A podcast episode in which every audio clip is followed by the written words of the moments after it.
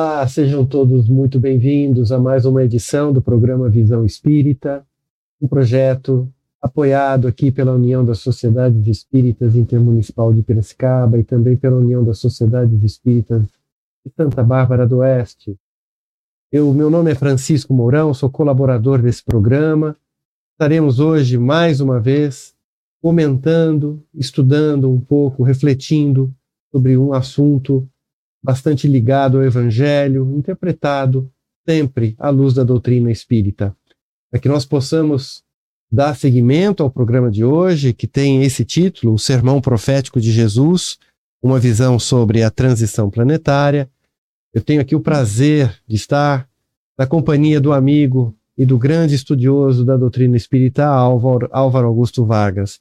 Álvaro, boa noite, seja bem-vindo, viu? Boa noite, Mourão. Boa noite, Sandro, que está aqui na mesa coordenando, e os nossos ouvintes. É sempre uma satisfação muito grande estarmos aqui reunidos para fazer uma breve reflexão sobre um tema tão interessante no Evangelho da Boa Nova de Jesus. Com certeza, isso é, é sempre bom para todos, né? em especial para nós que estamos sempre estudando, né, Álvaro? E refletindo sobre a doutrina. Mas antes da gente começar, né, nossa conversa de hoje, a gente também tem o prazer de receber aqui o Charles, produtor dessa peça, dessa peça teatral Além da Vida. É, bem-vindo, viu, Charles? Seja bem-vindo aqui ao programa. A gente sabe que essa peça está para acontecer aqui em Piracicaba, né? Está programada para acontecer aí no próximo dia 9 de julho, no Teatro São José, no centro de Piracicaba. E Fique à vontade para contar um pouquinho né, sobre a história né, de, de, dessa, dessa peça e de como que ela vai ser aí é, divulgada aqui na região de Piracicaba, tá? Boa noite, quero mais uma vez agradecer esse espaço tão importante para a divulgação do evento, né? É, essa peça, ela é a precursora de espetáculos teatrais com temática espírita. Ela, sem exagero, ela tem mais de de quatro décadas de, de existência, né? São mais de 2 milhões de espectadores, né? Ao longo desses anos. Ah, há, um, há uns 10 anos ela, ela teve seus textos revistos. Como nós estávamos dizendo aqui fora do ar, a obra do Chico, Chico Xavier é muito vasta. Então ele permi ela permite que se debruce é, tratando dos temas de cotidiano, família, relações, juventude, é, com esse olhar da doutrina espírita, é, uma renovação dos textos. Perfeito. Então, essa, essa montagem já é o Além da Vida 10 anos. Para quem assistiu lá atrás, vale a pena assistir de novo, porque é uma nova montagem. Uhum. Né?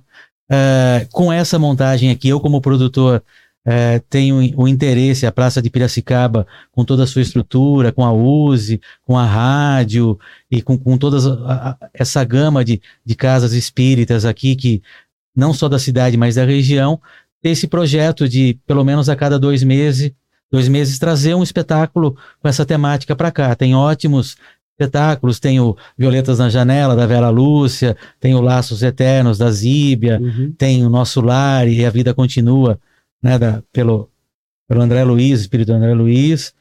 Então, agora esse é o primeiro, né? Convidando a todos. Os ingressos estão à venda na livraria é, Espírita Allan Kardec, no centro. É, também online, se alguém desejar, no megabilheteria.com. E quero dizer que, para quem frequenta casas espíritas, para quem está nos ouvindo, a gente faz uma, uma, uma deferência, faz uma, é, uma outra possibilidade de adquirir os ingressos a valores mais, é, mais acessíveis. Né? O valor normal é 60 inteira, 30 meia entrada e 45 um promocional entregando um alimento mas para quem frequenta as casas, uma, alguma casa, é só se identificar, né? não precisa se comprovar, é, vale a palavra, é, vai poder comprar esse ingresso é, solidário com alimento por 30 reais. Ela compra o ingresso e entrega o, o, pode entregar na compra se quiser, ou, ou quando for assistir o, o espetáculo, é, entrega o alimento que vai ser deixado aqui em Piracicaba mesmo para as obras assistenciais das, das casas, né? Excelente, excelente. Então todo mundo ganha com isso. Sim. É importante mais uma vez que a gente possa divulgar esse evento e, e, e logicamente convidar todos, né, para que prestigiem é, essa peça que é uma peça muito importante, como você falou, já está aí é, sendo exibida há mais de 40 anos, né? Sim. né? Com uma nova leitura, né? É, é isso, né, Charles? Sim, para quem, quem tem vontade de conhecer a doutrina, para quem tem vontade de. Eu tenho aquele amigo que às vezes fala: olha, eu tenho vontade de conhecer, mas assim, eu acho que através do teatro ele tem uma, uma proximidade, dá um, um, um primeiro passo aí porque é, é, vai ver de uma forma viva ali na frente, né?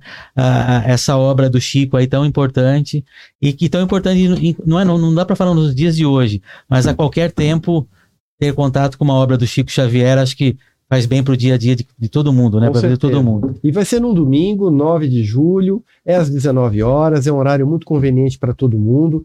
Além da, da, da, das informações né, na Mega Bilheteria e aqui na livraria Allan Kardec de Piracicaba, tem esse telefone WhatsApp, né, Charles? Se quiser Isso falar. mesmo, eu vou falar aqui, o telefone é o prefixo 11 99996 3356. Pode repetir? Posso, é prefixo 11 99996-3356. Fique à vontade de enviar uma mensagem. Será um prazer aí é, tirar qualquer dúvida, esclarecer informações e, e dar informações aí. Perfeito. Charles, olha, é um prazer tê-lo aqui. Sucesso aí na realização desse evento, viu? E a, a casa está aberta aqui, o programa está sempre aberto aqui para quando você quiser estar aqui com a gente e divulgar novos eventos aqui na região, tá bom? Muito obrigado, que agradeço esse espaço. Imagina, fica com a gente se quiser aqui para desenvolver o tema, mas eu sei que você viaja, né? Fica à vontade também. É, tá? É, eu quero, eu quero aproveitar a minha vinda aqui, porque eu não sou aqui de Piracicaba, eu vou agora visitar uma ou duas casas que tem tem é, trabalho, né, tem palestra de, de segunda-feira, é, para aproveitar e fazer um, uma divulgação também antes da abertura. Excelente. Muito obrigado e bom, bom, discorrer aí do tema. Obrigado, obrigado. Um abraço. Tudo bom. Prazer. Sucesso. Tchau, tchau, Charles. Tudo bom, viu? Muito bem. Meu amigo Álvaro, como você já falou, estamos aqui também com o apoio imprescindível do, do Sandro, que vai estar aí olhando as manifestações, né? Daqueles que estão nos acompanhando ao vivo. É muito importante, se tiver alguma dúvida, algum comentário, quiserem colaborar né, nesse estudo, nessa reflexão, eles fiquem à vontade, né, Álvaro? Perfeito. Álvaro, para que a gente dê início né, a esse tema, aliás, a gente tentou apresentar esse tema né, duas, por duas vezes aqui no programa, né? Teve algum problema técnico, né? Que impediu que a gente desenvolvesse esse tema. Mas para que a gente inicie a nossa conversa aqui, é importante a gente lembrar, né? Que Jesus deixou muitas parábolas, né? Mais de algumas dezenas de parábolas, mas sermões, que são a, aqueles discursos bem direcionados, com exortações, com orientações, foram quatro sermões sendo que o Sermão da Montanha, né, o Sermão do Monte, é muito conhecido, né, o mais famoso, vamos dizer assim, e que inclusive é alvo de muitos estudos. Ele, inclusive, ele é, é de alguma maneira bastante detalhadamente estudado, né? No próprio Evangelho segundo o Espiritismo, Kardec utilizou-se de trechos do Sermão da, da Montanha para criar capítulos importantíssimos, né? Mas, além desse Sermão da Montanha, nós temos o Sermão do Cenáculo, prestes a ele ser crucificado, o Sermão dos Oito Ais, a gente já até conversou, desenvolvemos um programa aqui algumas semanas atrás, e tem esse, o sermão profético que foi proferido aí no Monte das Oliveiras, também num momento assim crucial do mestre, quando já se aproximava do final da sua missão aqui, né? E, e parece, né, como ele está no Evangelho de Mateus, o capítulo 24, tem, tem dois momentos, né? No, o momento em que ele está também primeiro no Monte das Oliveiras ou de, e depois diante do, do, diante ali do templo e ele dá uma série de uh, afirmativas que seriam praticamente profecias né, do que estaria por vir, né? E, lógico, é um texto longo, né? A gente convida até quem está conosco a ler com calma, porque se a gente for ler todo o sermão profético aqui, a gente fica o programa inteiro, né? É um capítulo longo do Evangelho de Mateus. Então, Seria por aí, né, que seria que a gente poderia começar para dar uma introdução. E aqui a gente preparou um roteiro para a gente conversar, né, Álvaro? Então, para a gente começar, na sua opinião, como é que a gente pode compreender essa mensagem de Jesus contida aí no sermão profético? É, nós temos que entender que uma profecia ela é, não é fatalista, é sempre um alerta para as pessoas se modificarem. Essa é a visão da profecia educadora. O que é interessante é que durante a, a difusão da sua boa nova, Jesus sempre foi transmitindo informações de modo que os apóstolos, que seriam os seus porta-vozes, e eram os mais preparados, porque além de estar presente nesses, durante esses ensinamentos, eles tinham as conversas paralelas. Inclusive, tem um livro muito interessante que eu sugiro que todos possam ler, chama-se Boa Nova, ditado pelo Espírito Humberto de Campos, psicografado pelo saudoso Chico. Ali tem muitos diálogos que eram os, os discípulos procuravam Jesus e ele elucidava, porque eram coisas que às vezes não eram ditas para o povo de uma maneira meio velada, mas para eles Jesus abria um pouco mais. Então nós temos, como sabemos, que a partir do ano 30 da era cristã, Jesus ele vai estar tá lá, Betabara, vai ser reconhecido como Messias, ele vai dar início à sua boa nova lá na Galileia, depois de ter aquele probleminha inicial em Nazaré, quando ele tem lá na sinagoga, ele se apresenta, lendo uma das profecias de Isaías, como Messias. Ele quase que é jogado de cima de uma montanha, né? E, mas isso não acontece, felizmente, não era o momento dele. E ele vai ficar na, na, na Galileia um bom tempo. Praticamente a Boa Nova foi ministrada na Galileia. O que é interessante, e aqui o nosso Mourão falou da, do Sermão do Monte. As bem-aventuranças quer dizer felicidade, as regras de ser feliz. É isso que você quer ser feliz? É, é o perdão e o amor.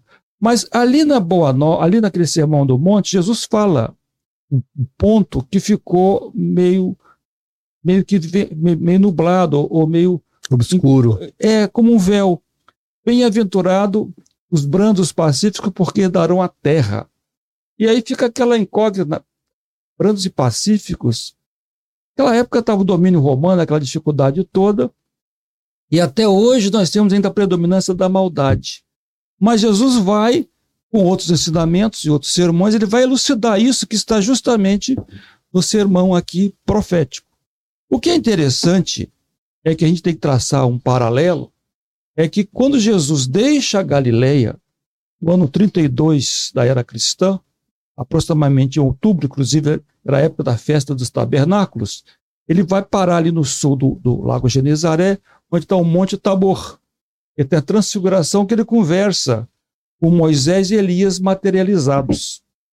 O que está nesse diálogo de Moisés e Elias não está nos evangelhos, porque só fala um pouquinho quando Jesus conversa com Pedro. Mas a conversa que Jesus, o diálogo que Jesus trava com Elias e Moisés é telepático e está registrado no livro Encontros com Jesus, psicografado por, por Wallace Neves, no capítulo 14, e foi ditado pelo Espírito Ivone Pereira. E ali Jesus faz, é, é o sermão profético. Jesus ali vai falar para os dois espíritos exatamente os acontecimentos que se sucederiam após o seu martírio. Inclusive, a época atual vai falar da Primeira e Segunda Guerra Mundial, vai falar do, diretamente do Brasil, a sua mensagem da cristianização do planeta, da defecção da, daqueles que deveriam representar, divulgar o cristianismo. Então, Jesus ali sai e vai para Jericó. O que é interessante nesse evangelho de Mateus, capítulo 24, que, que é esse tema, a gente adentrar um pouquinho mais, entrar no capítulo 25, ele vai estar ali, fala a parábola das dez virgens, que, em resumo, é sobre prudência. E várias vezes Jesus bate sobre prudência, e faz parte também do capítulo 24, sobre prudência, né, está preparado para os acontecimentos, e fala ali da parábola dos talentos. Mas essa parábola dos talentos, na verdade, conforme o Espírito de Ivone Pereira, foi, foi, foi dita por Jesus, ensinada por Jesus, quando Jesus está em Jericó, quando ele vai se encontrar com Zaqueu. Zaqueu era um homem muito bom, rico e bom. Jesus queria mostrar que a riqueza bem utilizada é boa. O problema não é a riqueza, é como você utiliza. Então a gente vê a gente vai sentindo, se a gente vai estudar os evangelhos. Está tudo muito bem colocado, muito bem engrenado, muito bem sincronizado, né? E nem sempre todos os apóstolos estavam juntos quando esses eventos aconteceram. Certo. Então, igual o Tom Moron aqui, vai ouvir uma palestra e depois vai. Como é que foi aquela palestra? Você fala, eu vou anotar. Exato. Mas você perde. Mas está muito próximo, está no capítulo 25 já, 20, próximo capítulo 24, que tem ali o Sermão do Monte.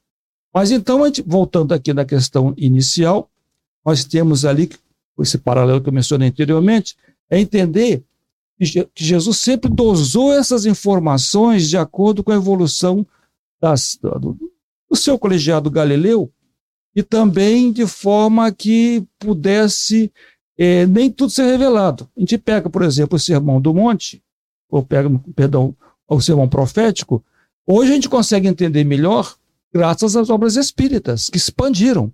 Tem muita coisa ali que tem um significado dúbio, porque está faltando, como dizia assim, a, a chave que possa abrir e compreender. E as obras hoje publicadas, particularmente do, do Chico Xavier, conseguem elucidar isso. A gente pegar, por exemplo, Emmanuel, ele tem, inclusive, é, Emmanuel ele pega os, os evangelhos, vai trecho por trecho e faz, descreve toda uma.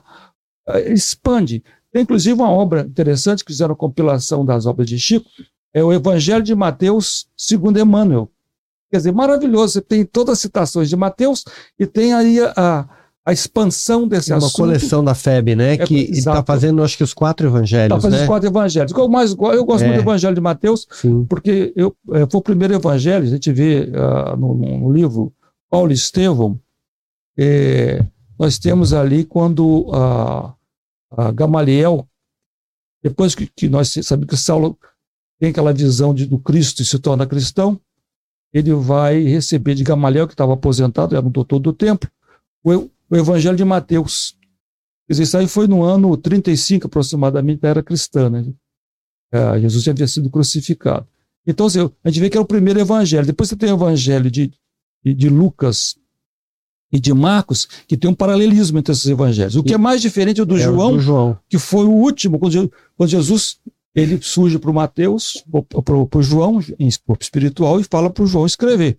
Então, o evangelho diferenciado é o de João. Mas, voltando aqui sobre essa, essa, essa, essa, esse evento, aí foi já na época que Jesus ia ser crucificado. Jesus estava em Jerusalém, já sabia que seria crucificado, seria martirizado, e ele vai deixando o templo quando os, os, os, os seus apóstolos começam a falar. O templo é muito bonito, né? logo no começo ele fala, né? Ele é. já olha para o templo e fala assim, bem no comecinho é. desse, desse, desse capítulo, né? Não vedes tudo isso? Vos digo que não será deixado aqui pedra sobre pedra, né? Ele já começa o seu discurso nesse sermão já antevendo a destruição desse templo, não é isso, Álvaro? É, exatamente. E isso aconteceu no ano 70, Sim. quando tem aquela rebelião dos judeus, e, e, o Tito, que naquela época era o comandante militar, depois ele vai se tornar imperador, ele destroça. Inclusive, nos diz Joana de Ângeles que a população de Israel daquela época era de 2 milhões de habitantes. Olha. Tito matou 500 mil. Olha. Quer dizer, 25%, da, mais de 500 mil. Quase 600, matou mais de, de 25, quase 30% da população judaica foi morta ali nesse levante. Ele destroçou. Faltou madeira, porque os sobreviventes foram todos presos e crucificados deixou nenhum vivo. Não foram mortos imediatamente, foram crucificados, que era uma, isso terrível, né? Era condenação. Então, Jesus já prevendo isso aí, já falou tá, que não ficaria pedra sobre pedra, como realmente aconteceu esse levante. Porque o povo judaico não compreendia Jesus como um Messias, ele queria o Messias como um, libertador um do grande jugo. guerreiro, um rei poderoso, né, que pudesse combater e, e guerrear, né, Álvaro? O Moisés foi, Moisés foi o. Ele apresentou um Jeová, o Deus, o Deus de Israel, não era o Deus universal, era o Deus dele, né? Sim. E, e o Jeová Javé, e o Javé, ele enfrentou o Faraó, os libertou da servidão, e levou até a terra prometida. E Jesus tinha que fazer o mesmo se ele fosse o Messias, Jesus vai libertar a alma. Né? Então Jesus vai falar tá, do seu sermão profético, então ele vai ali repetir o que ele havia dito para Elias e Moisés no Tabor, mas com outras palavras, claro, de forma que as pessoas pudessem entender. O que nós temos que compreender é que o Evangelho, Jesus deixou nada escrito. Os Evangelhos, eles eram escritos, não tinha pontuação naquela época. Era porque papel, é, papiro era caro, era tudo junto. Pontuação apareceu séculos, muitos séculos depois, mais de 15 séculos depois que vai aparecer pontuação, parágrafo, vírgula, ponto, não existe isso aí. Então, assim, eles escreviam aquilo ali e ficava assim. Depois teve as traduções né, do grego, a maioria era escrito em, em aramaico, né, o grego, né? E foi traduzido, assim, muita coisa foi compilado. É, então, assim, ficou muita coisa truncada. Mas a essência, os evangelhos preservam o que Jesus disse. Então, quando ele vai falar dessa época atual, nós temos que entender, se você pegar aqui é um pouco a. Quando ele fala sobre usar o Catelaivo. Né? É, não, no outro trecho, né, além, logicamente, dessa primeira, vamos dizer assim, profecia, né, ele vem para uma segunda uh, exortação de advertência, dizendo, cuidado, né, acautelai-vos, que ninguém vos engane, porque muitos virão em meu nome, dizendo, eu sou o Cristo, e esses enganarão a muitos, né, Álvaro? O que isso significa hoje para nós, né? Olha, Conhecer, conhecer o Evangelho de Jesus, conhecer as diferentes correntes é uma coisa. Interiorizar, interiorizar e vivenciar a mensagem de Jesus é outra completamente diferente. Então, a, você vai ter muitos aproveitadores, que a gente fala os lobos com pele de ovelha, pessoas que querem tirar proveito. E tem bastante. Infelizmente, o ser humano ainda é falível e se deixa corromper. Então, a, o, o cristianismo primitivo ele tinha as pessoas dedicadas de corpo e alma a essa, essa mensagem. A gente vê lá, os cristãos se reuniam até em catacumbas em Roma, eram martirizados, muitos eram dados a chance de abjurar Jesus. Não, vou negar minha religião, e eram levados para ser devorados pelas feras. Aquela fé, aquela determinação. Mas ao longo do tempo, o que aconteceu? Ah, quando Constantino, por exemplo, torna cristãos livres, que durante quase dez imperadores a perseguição era acirrada em todo o império. E tinha um ponto central por que, que eles perseguiam os cristãos. Porque a escravidão em, para o Império Romano era condição sine qua non. Era a sustentação do império, era mão de obra barata. Sim. E Jesus falava que todos são irmãos, perdoar. Então isso aí era inaceitável para o Império Romano, era um crime de Estado, se contra a escravidão. Ah, então, quer dizer, as feras e a tortura para os cristãos. Quando Constantino para de perseguir os cristãos e posteriormente o, o, o oficializa a religião, né? Que vai ser posteriormente, mas essa transição, mas aí vai ter o politeísmo com o cristianismo, que deu a formação da Igreja Católica Romana, não é a Igreja Católica Cristã, a Igreja Católica Romana. É a mistura do politeísmo romano com o cristianismo e profissionalizou profissionalizando, aí começou a complicar as coisas, porque não seria mais voluntário. Essa é a diferença hoje do Espiritismo, sem nenhum demérito para outras religiões. O Espiritismo resgata o trabalho voluntário. Nenhum dirigente espírita, palestrante, expositor tem salário. Pelo contrário, a gente paga para trabalhar. Não tem dúvida. É. Então, essa, essa é a fortaleza da, do Espiritismo. Mas também a fraqueza, que nem sempre os dirigentes estão bem preparados. Então, Jesus alerta aqui sobre aqueles que não usam de, de, forma devida o conhecimento, e aí tem todas as correntes religiosas, não é só católica, protestante ou judaico ou, ou muçulmana, espírita também, pessoas que não honram realmente a tarefa que assumiram. Então são os falsos profetas, e Jesus diz para nos ter, termos cautela. É isso aí. Mais para frente, né, nesse discurso, nesse sermão, ele de novo faz uma outra previsão bem preocupante, né? Abre aspas, palavras de Jesus. E ouvireis de guerras e de rumores de guerras. Olhai, não vos assusteis, porque é mister que isto tudo aconteça, mas ainda não é o fim. Porquanto se levantará nação contra nação e reino contra reino, e haverá fomes e pestes e terremotos em vários lugares. Mas todas essas coisas são o princípio das dores. Quer comentar, Álvaro? Exatamente, porque guerras sempre aconteceram, mas se a gente analisar dos últimos séculos para cá, você teve, por exemplo, a, a, a, no século XIV, a peste bubônica, que dizimou assim, mais de 30% da Eurásia. Milhões de pessoas morreram nessa, nessa, nessa peste bubônica. Já em 1919, durante a Primeira Guerra Mundial, a, a chamada gripe espanhola, que tirou a vida de mais de 50 milhões de pessoas. Tivemos duas guerras mundiais no século passado, e matou as duas juntas mais de 100 milhões, 120 milhões de pessoas e cidades arrasadas. Então, e era o princípio porque inclusive quando tem a, essa que eu mencionei que está muito tem um, o paralelismo que existe entre a, a, o comentário de Jesus no Monte Tabor e na transfiguração com Elias e Moisés depois o sermão profético porque essas duas guerras mundiais elas aconteceram como resgate kármico dos hebreus e dos soldados romanos, dos césares romanos. Se juntaram tudo e não conseguiram salvar os seus débitos nessas duas guerras mundiais.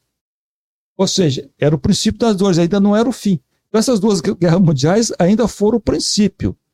Aí você pode pensar que, nossa, mas que coisa fatalista. Na verdade, não é assim. Nós temos livre-arbítrio relativo, uhum. individual e coletivo, e, e, as coisas podem acontecer ou não acontecer, depende da nossa, da nossa condição. Mas, se a gente pegar o livro dos Espíritos, onde tem a lei da destruição, o Espírito de Verdade, através de Allan Kardec, ele explica e é necessário que tudo seja destruído para ser reconstruído para adiantar o processo Mas evolutivo. Tudo na natureza é assim, é meio reciclado, né? A gente que é agrônomo, né? A gente vê essa questão, por exemplo, às vezes a erosão, né? Ah, um processo erosivo é destruidor, mas ele constrói em outro lugar, né, Álvaro? Vai. Então é tudo assim na natureza, né? Tem a ver com uma lei, né? Como você falou muito bem. Né? É, né? Nada se cria, tudo se transforma, né? Tudo, é, tudo se transforma. É. Então, essa transformação é interessante porque, às vezes, a sociedade está cristalizada em certos hábitos e ela precisa. E, e, não existe morte. Quando a gente fala ah, de destruição é uma coisa terrível, nós tivemos um tsunami lá na, lá na Ásia, 300 mil pessoas perderam a vida. Perderam, perderam a vida, o corpo físico, mas a vida continua plena no mundo espiritual. Claro. Nós temos hoje no mundo 8 bilhões de pessoas encarnadas e quase 28 bilhões de desencarnados no mundo espiritual. É três ou quatro vezes o, o número de espíritos desencarnados. Quer dizer, com cidades organizadas, universidades, centros de pesquisa, a vida no mundo espiritual permanece atuante e plena. Continua, né? Continua. Ó, vamos em frente então no nosso, no nosso estudo aqui desse sermão. Jesus faz uma promessa logo em seguida, né? Ele diz assim: Mas aquele que preservar até o fim será salvo. E esse evangelho do reino será pregado em todo o mundo, em testemunho a todas as gentes, e então virá o fim. Quer dizer, quer comentar? Então estamos longe do fim ainda, né? Então, é. Hoje você, com o uso da, do meio de comunicação, a mensagem do Cristo chega a todo o planeta se não através diretamente do nome de Jesus, através de seus mensageiros. Por exemplo, o Maomé foi o mensageiro de Jesus, Siddhartha Gautama, o Buda também, assim como muitos outros. Então, essa mensagem das leis do amor vão chegar. E preservar até o fim significa é, conviver fraternidade, porque o amor pelo próximo ainda está muito longe do nosso nível evolutivo, mas pelo menos respeitar o próximo, respeitar as leis que, que regem a, a sociedade, né? ser ético, ser honesto, conforme Sim. as leis. Isso aí já é estar com Cristo, no nosso estágio evolutivo. Isso permitirá que o final de ciclo, que na verdade o fim de tempos quer dizer final de ciclos, é o período onde há a seleção do lobo das ovelhas, né? É, a seleção do bode da, das ovelhas, os bons dos maus. O que, é que significa isso? As pessoas que têm já uma, uma vida honesta, regrada, sincera, não é hipócrita, não, é, os pedófilos, políticos corruptos, assassinos, traficantes de drogas, esses não serão mais permitidos reencarnar na Terra. Vão ser transferidos para o mundo inferior, o mundo primitivo, e será um habitat melhor para eles. Por quê? Eles são inteligentes, têm inteligência, mas são moralmente atrasados. Mas vão para um planeta onde é moralmente atrasado e não são inteligentes. Ou seja, eles podem dar uma contribuição e serem úteis e também aprender de alguma maneira, né? E poderão voltar para a Terra se se transformarem. Sem dúvida. E vão vir nesse, nesse processo vários milhões de espíritos de planetas superiores à Terra, melhorando a nossa sociedade. Então, nós vamos ter, então, a mensagem do Cristo vivenciada em todo o planeta. É, agora o Evangelho ainda ainda precisa ser divulgado ainda, né? ainda, ou seja, é importante deixar claro isso, né? Com toda certeza. Porque, assim, tem, tem, tem comunidades, tem nações, culturas que ainda desconhecem o evangelho, né? Quanto mais praticar e vivenciar esse evangelho, né, Álvaro? Pode desconhecer o evangelho, mas você pegar os princípios morais, morais do né? budismo, né? eles se assemelham ao, ao princípio moral do cristianismo. Sem Mesmo Maomé, que teve um, uma doutrina um pouco confusa, com um médium meio, meio problemático, mas ele também tem a parte moral do, do islamismo que é boa. Você não pode também. É, a gente vê os irmãos Condenar tudo, né? Não. Não, é, É. Seria o caso de condenar também a Igreja Católica, né? claro. que levou gente à fogueira com a Inquisição, que Claro. promoveu as cruzadas e matou milhares de, de mouros né, na, nessas, nessas nas conquistas indevidas. Quer dizer, todos cometeram equívocos. Tanto aqueles sobre a égide cristã, que na verdade não eram cristãos, eram simplesmente aproveitadores ou pessoas levadas é, inocen- inocentes úteis, dos dois lados, muçulmanos e cristãos. Sem dúvida. Você separou um trecho aqui do nosso estudo, né, sobre abominação da desolação, né? O que, que você quer refletir sobre esse trecho? Olha, o Jesus fala abominação da desolação do profeta Daniel, né? Isso aí é a deturpação da, do cristianismo primitivo, porque o que, de- o que é um instrumento sagrado de orientação, inclusive Emmanuel, através do, do médium Chico, ele diz, se as igrejas tivessem eh, mantido a pureza do cristianismo primitivo, a, tra- a transição planetária que está ocorrendo agora não seria tão dolorosa. A gente vê, por exemplo, pega aí as notícias do mundo, que as igrejas na Europa estão ficando vazias. O materialismo aumentou muito, porque hoje a pessoa mais intelectualizada não aceita ah, o fanatismo religioso. Até aqueles que são ainda mais ah, simplórios, que vão nas igrejas e são fanatizados e aceitam aquela, aquela mensagem. E tem seu valor. Mas aquelas pessoas que vão se intelectualizando um pouco mais, abrindo um pouco mais os olhos, elas não aceitam. Elas querem uma coisa. Uma coisa mais lógica, racional, né?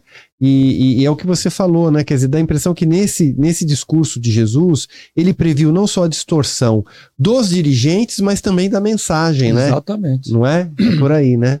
Se você pegar os evangelhos hoje, como está conforme for a tradução do grego, eh, tem muita coisa que foi inserida ali para dar margem a, conce- a- a conceitos teológicos, teorias teo- da, da teologia, para adaptar a teologia. Então, você pega a Santíssima Trindade, por exemplo, não existe isso aí, não faz sentido. Claro. Mas está lá para foram feitas mudanças nos evangelhos, adulterações do evangelho, para adequar a, teo- a- a- certas teologias. Então, Sim. isso aí não é aceito para um homem que vai questionar. Lógico. E aí lógico. acontece os cristãos abandonando as igrejas, que é uma Claro. lástima, né? E, como, como consequência, você tem as guerras, as violências, o egoísmo campeando, particularmente na Europa, e não deveria ser assim. É um lugar que é superalfabetizado, muito desenvolvido, deveria estar mais evoluído no aspecto dos sentimentos, no aspecto moral. Então, Álvaro, num outro trecho mais à frente, Jesus diz assim, numa linguagem meio figurada, né? E sobre os que estiverem na Judéia e fujam para os montes. Essa, Né? essa é muito bonita, essa passagem, porque aí que nós temos que entender o espírito da mensagem de Jesus. Ele, tem- ele tinha que ser sucinto e deixar sua mensagem gravada, que seria posteriormente melhor esclarecida. Decifrada, né? E no- nesse, essa, essa em particular, Emmanuel, através do saudoso Chico, ele explica que, na verdade, os, o- a deixar a Judéia, subir para o monte, a pessoa abandonara essa vida comum, materialista, e conviver mais, uma vida mais interiorizada. O monte, galgar o monte, é o monte das ideias superiores, que, que faz falta na nossa sociedade. Hoje o indivíduo, ele está muito preocupado, e, e tem um certo lado, né, preocupação imediata, né, a vida material.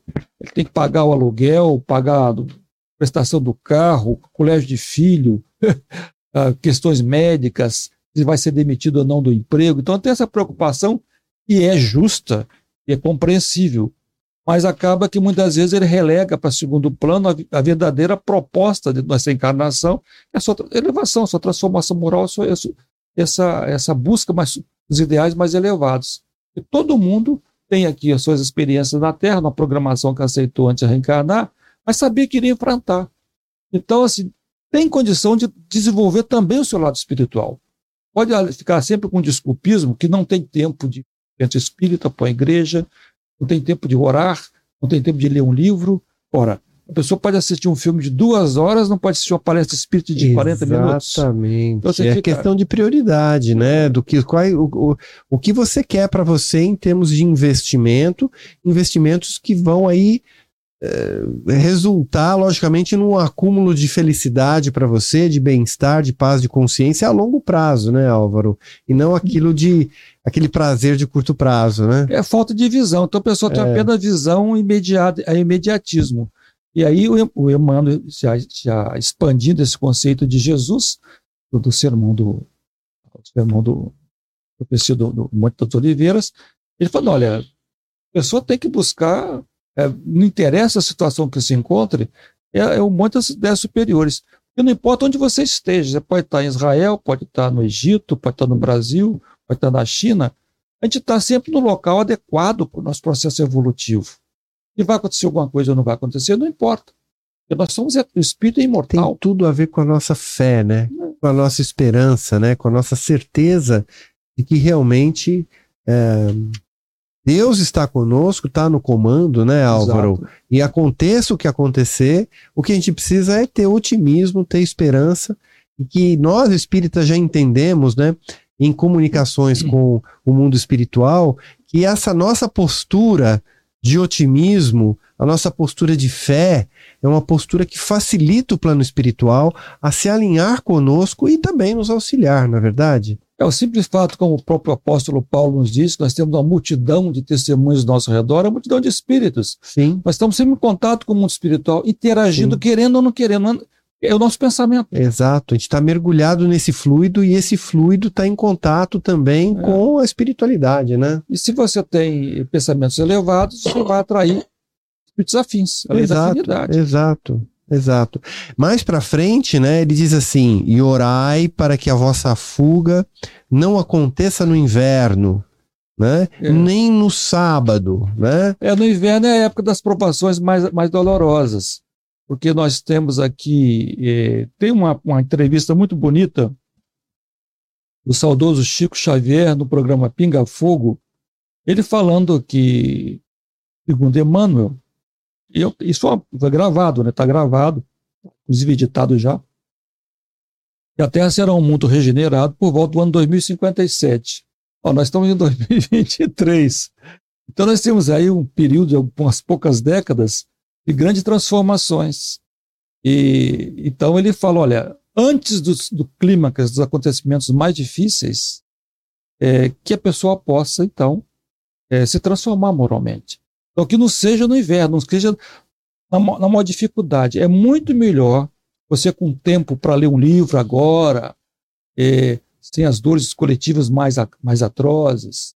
É muito melhor agora, sem os grandes problemas afligindo a sociedade, você ir no centro espírita, Prudência. você ler Prudência. É, é, o que você falou no início do programa, porque esse capítulo segue para o capítulo 25, em que Jesus fala da parábola das dez virgens. Né? Exatamente. Né? É, o primeiro, é o primeiro tópico. É a prudência. É, é a prudência. Então, então Jesus fala, exato, tudo é prudência. Você não espere ter um grande problema, onde você vai estar sem capacidade de raciocinar, para você buscar a solução. Eu digo isso porque eu já vivi situações difíceis, quando tive, por exemplo, um acidente com um filho meu muito, muitas décadas atrás. Né?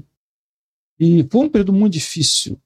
Teve um acidente lá com eu, com minha esposa, lá na cirurgia, se ia, não ia acontecer um, uma dificuldade maior. E honestamente tinha dificuldade de orar. Então, assim, estava afetado pelo problema. Né? Então, você tem que se orar antes. Você tem que se preparar, se frequentar, se consolidar a sua fé antes dos grandes desafios. Não esperar, não espera a casa cair, cair para depois botar as colunas Aliás, certas. Jesus repete isso em outros trechos do Evangelho. Se a gente for, por exemplo, falar sobre a casa sobre a rocha, Exatamente. construir um alicerce, né? É, muito será dado né, a quem muito foi confiado, ou a cada um segundo suas obras. Se você não faz o seu dever, se você não é protagonista da tua vida, né, Álvaro? É, é, é é difícil depois, pela lei de causa e efeito e até de mérito, você receber, logicamente, um alívio ou um suporte maior no período de mal aprovação, não é isso? A própria medicina coloca, por exemplo, a vacina. Por que, que a pessoa toma uma vacina? Às vezes, tem, às vezes tem efeito colateral. Tem vacinas que você toma uma vacina, fica, eu tive tomei uma vacina agora contra uma tal de herpes, né? Que tá, ah, sim, sim. E que está assolando as pessoas agora. E, nossa, eu fiquei deu frio, me deu, eu passei, um dia, um período, algumas horas, eu passei mal. Efeito colateral. Mas é melhor do que ter a doença. A doença é terrível, né? O pessoal fala. É. Ou seja, você toma uma vacina com uma prevenção. Qual a melhor vacina, aspecto espiritual, para evitar os grandes problemas? É a pessoa se transformar moralmente, elevar os pensamentos, bons pensamentos, boas atitudes, Exato. falar com, com respeito, tratar as pessoas com educação, saber ouvir Exato. e viver honestamente. E aquele princípio que você falou, não, não fazer nada às pessoas que você não queira que faça com você.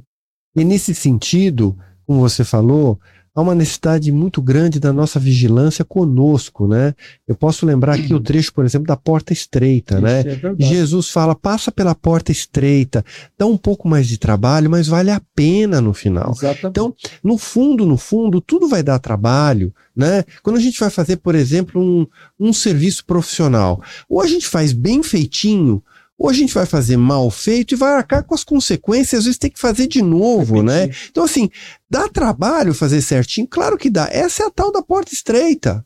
Mas você tem benefício lá no final, né? Você vê como a gente vai vendo o Evangelho do Cristo, ele é tudo conectado. Ele é todo, a mensagem é a Nossa. mesma em que ele, se fala, ele conta de diversas maneiras para dizer, não, pontos de vista. você não entendeu? Então eu vou contar de outro jeito, né? Vai repetindo. E vai repetindo, e vai e repetindo. chama atenção para nós olharmos para, para nós mesmos nessa modificação moral. Por quê? Aí vai falar porta estreita. A porta larga é que a maioria vai.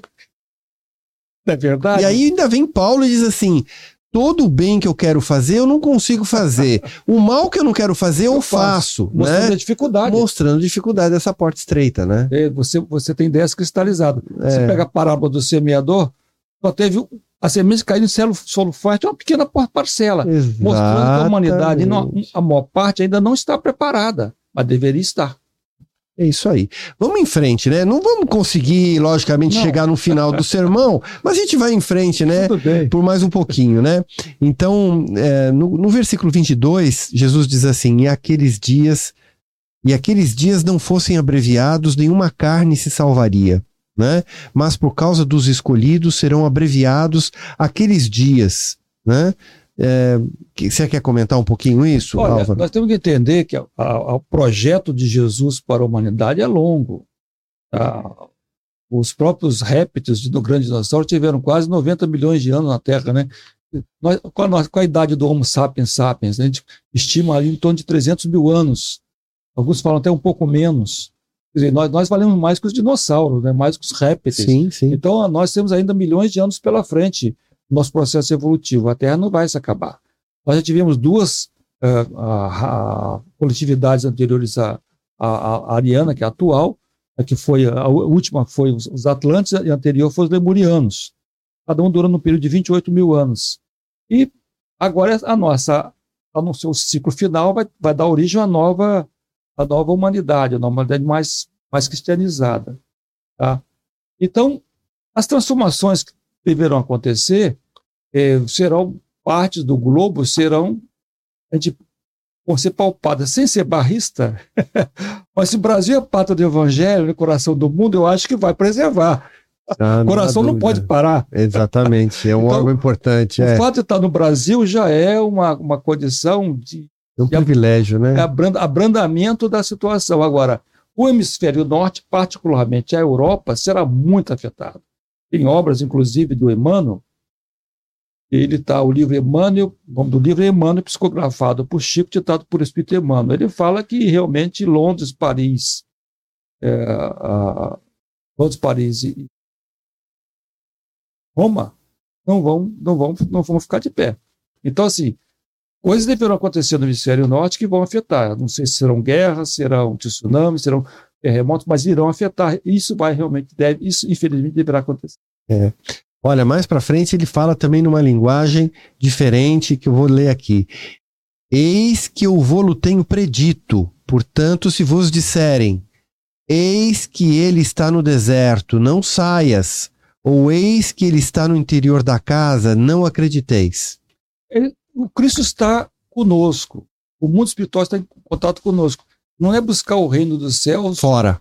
Ora, como é que está a nossa consciência hoje? Se nós estamos em paz com a nossa consciência, é isso que interessa.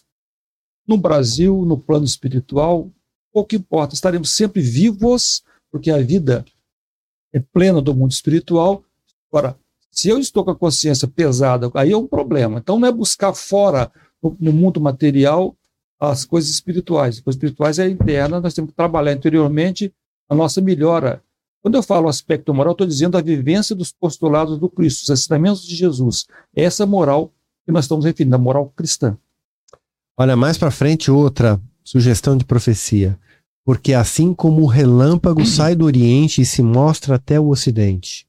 É, isso aí dá margem a muitas coisas. Então, tem um jornalista que ele disse numa conversa com o Chico, esse é o problema.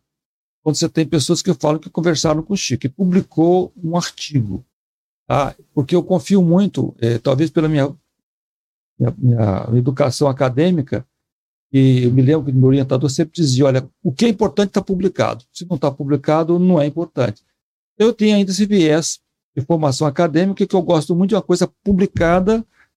Quem disse a data, o ano, eu, aí tem eu, valor, né? Tem, tem um valor, está sólido. Quando alguém fala que o fulano disse, por mais que eu respeite, eu respeito, eu ouço, mas essa é uma informação que a gente coloca informação de lado para você ter como observação para pesquisa, mas não usar. Mas ele fala de uma possível guerra nuclear, entendeu? Claro. Então, e hoje com essa, essa questão da Ucrânia aí com a Rússia, está todo mundo preocupado de alguma coisa acontecer. A gente espera que eles tenham responsabilidade e juízo. Claro. E eu tenho certeza, você entendeu? Eu acredito que não vai acontecer. Quero, e estou rezando que não aconteça, que seria muito muito ruim para a nossa humanidade. Né? Isso aí. Vamos para o versículo 28. Pois onde estiver o cadáver, aí se ajuntarão as águias. Novamente, Jesus usava de expressões fortes, porque a mente daquela época ainda muito rudimentar para fazer conectar ideias. Então ele tinha que trabalhar com imagens fortes para as pessoas gravarem.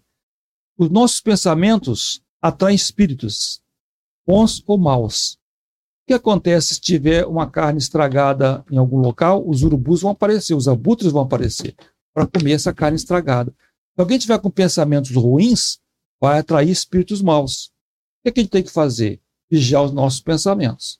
Porque Deus nos deu livre-arbítrio, mas não vamos ter ilusão que o livre-arbítrio é minha decisão de para a rua A ou para a rua B, para a cidade A ou para a cidade B. Não. A partir do momento que eu estabeleço uma conexão com o mundo espiritual, eu passo a ser guiado pelos espíritos. Então, é muito sério. Então, o meu livre-arbítrio não é de tomar o rumo para um lugar ou para o outro, é do que eu penso. Então, isso é muito sério que Jesus coloca contra as palavras. Isso é muito importante que você está falando, Álvaro. Não, não é, não é, é. Claro que existe um, um caminho de duas mãos, mas quem tem que estabelecer esse controle somos nós. Nós somos os senhores de nós mesmos, não é isso? Nós temos o livre-arbítrio e nós temos a nossa responsabilidade, né? De pensar. Então, quem é o protagonista maior da nossa vida? É nós mesmos. Por mais que a gente possa entender que há ameaças, e essas ameaças sim são reais, quem tem que ter a força, tem que ter o domínio, então o controle e a decisão sobre a nossa felicidade, nós mesmos. Né? E, e, o Espiritismo nos dá uma, uma explicação assim tão maravilhosa que de fato é isso, que à medida em que a gente toma essa decisão, eu vou ser feliz, eu sou filho de Deus, eu tenho contato e a proteção e a inspiração dos bons espíritos. Perfeito. Eu quero fazer melhor. Eu quero fazer melhor. Eu quero fazer melhor. Eu quero melhorar. Então, o que se aproxima de nós? Quem se aproxima de nós? Aqueles que também desejam executar esse plano terreno. Não, não é tipo, ó, tá ali um, um rapaz esforçado. Tá ali um rapaz está se esforçando. Exato. Nós vamos ter que dar uma ajeitada ali claro. e ficar do lado dele. A gente né? faz assim e vamos observá-lo, e vamos observá-lo para ver se ele, é, se ele é persistente mesmo. É. Mas se ele tiver uma persistência, uma rotina, uma disciplina, sem dúvida ele vai ser melhor amparado. Então é isso que o espírita cristão precisa entender de vez, né, Álvaro? Exatamente. Você não acha? E ele tem que entender também, né, dentro do que você está mencionando, eu me lembro muito, você está falando, estou me lembrando de uma, um apóstolo, um, um evangelho apócrifo, quando tem um diálogo de Jesus com Pedro. Quando Pedro falou, mestre, você faz essas palestras muito bonitas e o povo não te segue. Jesus se vira para ele e diz, importa os outros. segue-me tu, Pedro. Segue-me tu, exatamente. Então, assim, o nosso compromisso é individual, é, é intransferível. Uma vez que, como o Morão falou, a pessoa faz esse compromisso, ela começa a ter ideias boas, pensamentos bons e vai atrair os bons espíritos e não aí os abutres conforme está Não dúvida. profecia. E, e assim, a, né, é uma mensagem que vai principalmente aos espíritas que já têm um certo conhecimento tem toda uma literatura, né, que, Claro. que, que comprova isso, É. né, que testemunha os fatos que se desenrolam quando um irmão nosso se sintoniza de forma pessimista e outro de forma otimista, né, Exatamente, não é? exatamente. Olha, tem tanta coisa, eu teria que fazer um segundo programa, mas vamos ver até onde vai. Nós estamos aproximando quase a- das 8 horas. Eu vou, eu vou seguir aqui no nosso roteiro, né? Versículo 29. E logo depois da aflição daqueles dias de guerras, o sol escurecerá e a lua não dará sua luz, e as estrelas cairão do céu. Olha, Né? das estrelas cair do céu, isso já tá, tem várias obras espíritas falando sobre isso. Tá?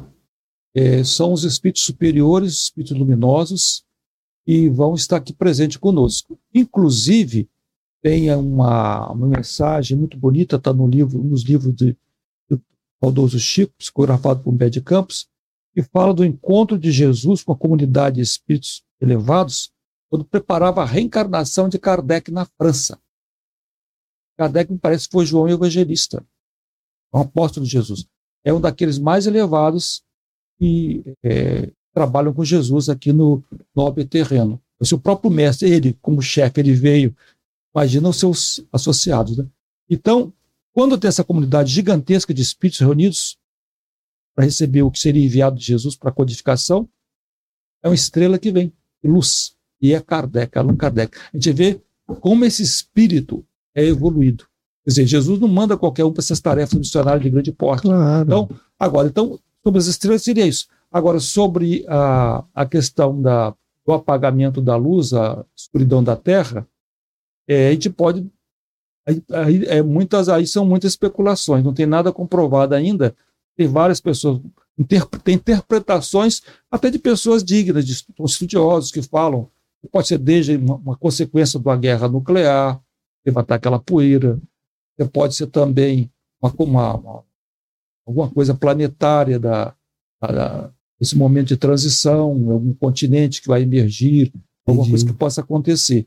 Então, uma coisa é certa, alguma coisa deverá acontecer, porque Jesus está na profecia do Mestre. Claro.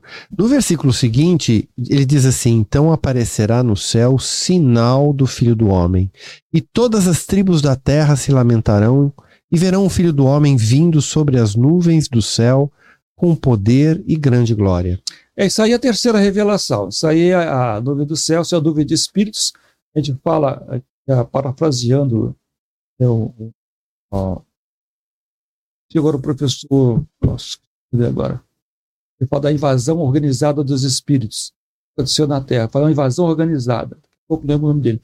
Então, é, então essa aconteceu na época da codificação, quando Jesus permite essa grande chegada de espíritos que vai dar então início à terceira revelação, que foi codificada por Allan Kardec. Allan Kardec ele não era médium, ele era um estudioso, um professor, ele fez uma compilação de todas essas mensagens e nos deu o Pentateuco Espírita. São cinco obras maravilhosas. Quem não conhece deve buscar, ter como referência isso tudo. Eu vou ler aqui mais um, um versículo interessante. Ele enviará os seus anjos com um rico clamor de trombeta, os quais se ajuntarão os seus escolhidos desse, deste os quatro ventos, de uma a outra extremidade dos céus. Tem a ver com o que você acabou de falar, né? É, os quatro ventos, geralmente, essa, essa referência de quatro ventos é, é um efeito de- mundial. Alguma coisa aconteceu. E as trombetas se referem também a, a- são sinais que acontecem de, de grande magnitude na, aqui no planeta, né? Você tem, por exemplo, quando houve a, as- a aí, aí entraria um pouco depois no Apocalipse de João. É. Ele vai falar, mas é. Jesus, quando faz esse- essa, essa profecia, ele não, não falou tudo, porque depois ele teria João, já na sua idade já bem velhinho, quando ele está na ilha de Patmos, em, em exílio, né, forçado, ele vai escrever o Apocalipse a Covid de João. A gente lembrando que o, o João Evangelista era um médium que tinha uma mediunidade fabulosa, tá? E ele vai em desdobramento espiritual para receber essas mensagens e faz o Apocalipse, que dá, é uma, seja outro programa. E o, o, então Jesus não falou tudo que depois teria o João Evangelista para explicar melhor esses acontecimentos que complementam o sermão profético. Eu vou, eu vou dar uma resumida aqui no finalzinho, quem está se aproximando, eu vou ler aqui uns dois tá. versículos juntos. Aprendei, pois, essa parábola da figueira. É Quando já os seus ramos se tornarem tenros e brotam folhas, sabeis que está próximo o verão. Igualmente, quando virdes todas essas coisas, sabei que ele está próximo às portas. Em verdade vos digo que não passará essa geração sem que todas essas coisas aconteçam. O céu e a terra passarão, mas as minhas palavras não hão de passar. Mas daquele dia e hora ninguém sabe, nem os anjos do céu, mas unicamente meu Pai. Exatamente. Essa questão da geração passar é a geração ariana, que está no seu final de ciclo, vai ter uma nova geração. É... Vou dar um pouquinho aqui. Pois não. Você quer que essa parte da. Inicial. A parte inicial da parábola da figueira? Ah, sim. A parábola da figueira é o seguinte: é, são sinais. E os sinais a gente vai vendo na nossa sociedade, nunca teve inversão de valores, a moralidade sendo questionada, a figura de Jesus sendo. É, é, programas de carnaval, escolas de samba, teve até um programa colocando Jesus sendo espancado. É, coisas muito feias. Um filme questionando a Maria, mãe de Jesus. Então, a, a, nunca os valores morais ficaram sofreram tanto essa inversão de valores. É, esses sinais mostram que a decadência moral da sociedade, uma, uma, como uma, uma, necessidade de nós nos fortalecermos mais ainda. A Entendi. separação do lobo das ovelhas. Aqueles que estão já estavam em cima do muro tem que se decidir. Tem que tomar uma posição, né? Sim, se posicionar. Sim, ou não, não. Então, é, é esses são sinais, ou seja, vivenciamos já uma época muito difícil, mais do que nunca o indivíduo tem que buscar consolidar sua fé em Deus e esclarecer através da fé raciocinada, que é o Espiritismo, uma forma de fortalecer a sua vivência de acordo com o lado do Cristo. Perfeito. Álvaro, está chegando no final. Eu separei aqui um texto de Emmanuel para a gente, de alguma maneira, é, concluir esse tema. Sandro, hum. temos algum comentário? Tá tudo bem por aí? Tranquilo. Então tá bom. Álvaro, eu selecionei um texto do, do livro Caminho, Verdade e Vida, lição 93, Alegria Cristã. Porque afinal de contas a gente viu tanta coisa aqui. tá relaxado, né? Tanta né? coisa assim, brava, né? Vamos dar aqui um. E aí vamos pro Evangelho de João, né? Pra gente poder ter assim, terminar esse programa com otimismo, com esperança, né? Com muita fé, né? Perfeito. E aí, no Evangelho de João, Jesus diz assim: Mas a vossa tristeza se converterá em alegria. E Emmanuel comenta: Nas horas que precederam a agonia da cruz, os discípulos não conseguiam disfarçar a dor, o desapontamento. Estavam tristes como pessoas humanas não entendiam outras vitórias que não fossem as da terra. Mas Jesus, com vigorosa serenidade, exortava-os, abre aspas, na verdade, na verdade vos digo que vós chorareis e vos lamentareis. O mundo se alegrará e vós estareis tristes, mas a vossa tristeza se converterá em alegria, fecha aspas. Emmanuel prossegue. Através de séculos, viu-se no Evangelho um conjunto de notícias dolorosas. Um Salvador abnegado e puro, conduzido ao madeiro destinado aos infames, discípulos debanados, debandados, perseguições sem conta, martírios e lágrimas para todos os seguidores. No entanto, essa pesada bagagem de sofrimentos constitui os alicerces de uma vida superior, repleta de paz e alegria. Essas dores representam o auxílio de Deus à terra estéril dos corações humanos. Chegam como adubo divino aos sentimentos das criaturas terrestres, para que de pântanos desprezados nasçam lírios de esperança os inquietos salvadores da política e da ciência, na crosta planetária, receitam repouso e prazer, a fim de que o espírito chore depois, por tempo indeterminado, atirado aos desvãos sombrios da consciência ferida pelas atitudes criminosas. Cristo, porém, evidenciando suprema sabedoria, ensinou a ordem natural para a aquisição das alegrias eternas, demonstrando que fornecer caprichos satisfeitos, sem advertência e medida, às criaturas do mundo, no presente estado evolutivo, é depor substâncias perigosas em mãos infantis. Por esse motivo, reservou trabalhos e sacrifícios aos companheiros amados para que se não perdessem na ilusão e chegassem à vida real com um valioso patrimônio de estáveis edificações. Eis porque a alegria cristã não consta de prazeres da inconsciência, mas da sublime certeza de que todas as dores são caminhos para júbilos imortais. Emmanuel.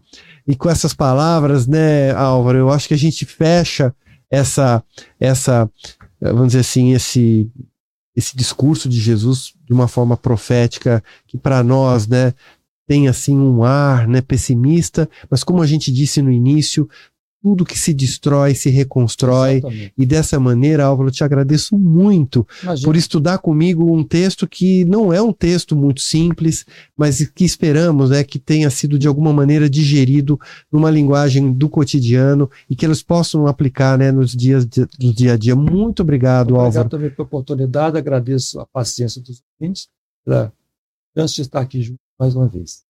E a gente possa repetir isso muitas e muitas vezes, né? Até breve, até uma outra oportunidade.